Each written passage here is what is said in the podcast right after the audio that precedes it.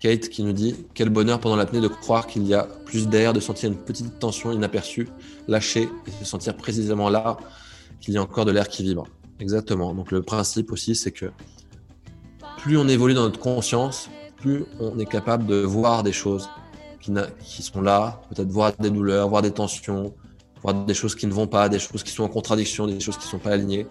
Donc c'est ça un peu le paradoxe de la conscience, c'est que par moment, au début, on se met à voir des choses qui ne vont pas et on a l'impression que tout va mal. Mais au contraire, c'est ça la conscience, c'est se rendre compte des choses et d'observer sans jugement.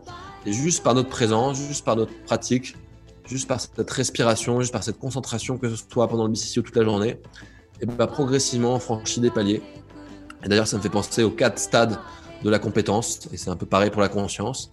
Il y a quatre stades, vous pouvez noter, ceux qui veulent, ça amuse. Il y a quatre stades dans la compétence, quand on apprend à faire quelque chose.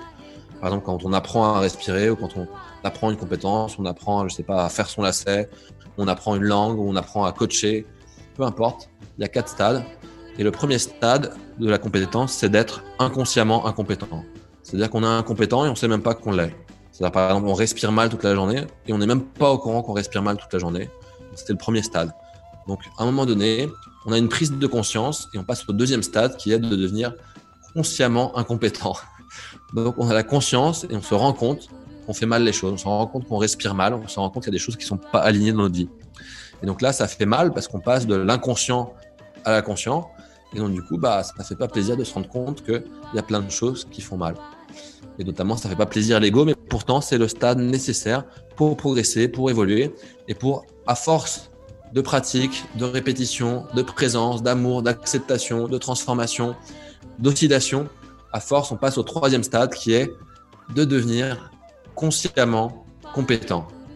C'est-à-dire qu'on a tous ensemble, on a respiré ensemble tous les jours et l'exercice rentre en nous, les pratiques rentrent en nous, les connexions rentrent en nous. Mais c'est de la conscience, de la compétence consciente. Ça nous demande un effort, une présence et c'est cet effort, cette présence qui nous amène ces effets-là, qui nous amène ce bien-être. Et à un moment donné, à force de répéter, à force de revenir là tous les jours, au BCC ou ailleurs, avec soi-même, de créer de l'espace, de créer des connexions, de créer de la joie, créer de la joie, créer de la joie, à un moment donné, on devient inconsciemment compétent. Inconsciemment compétent, ça veut dire qu'on se réveille le matin et on n'a rien demandé à personne et on se met à respirer normalement, calmement.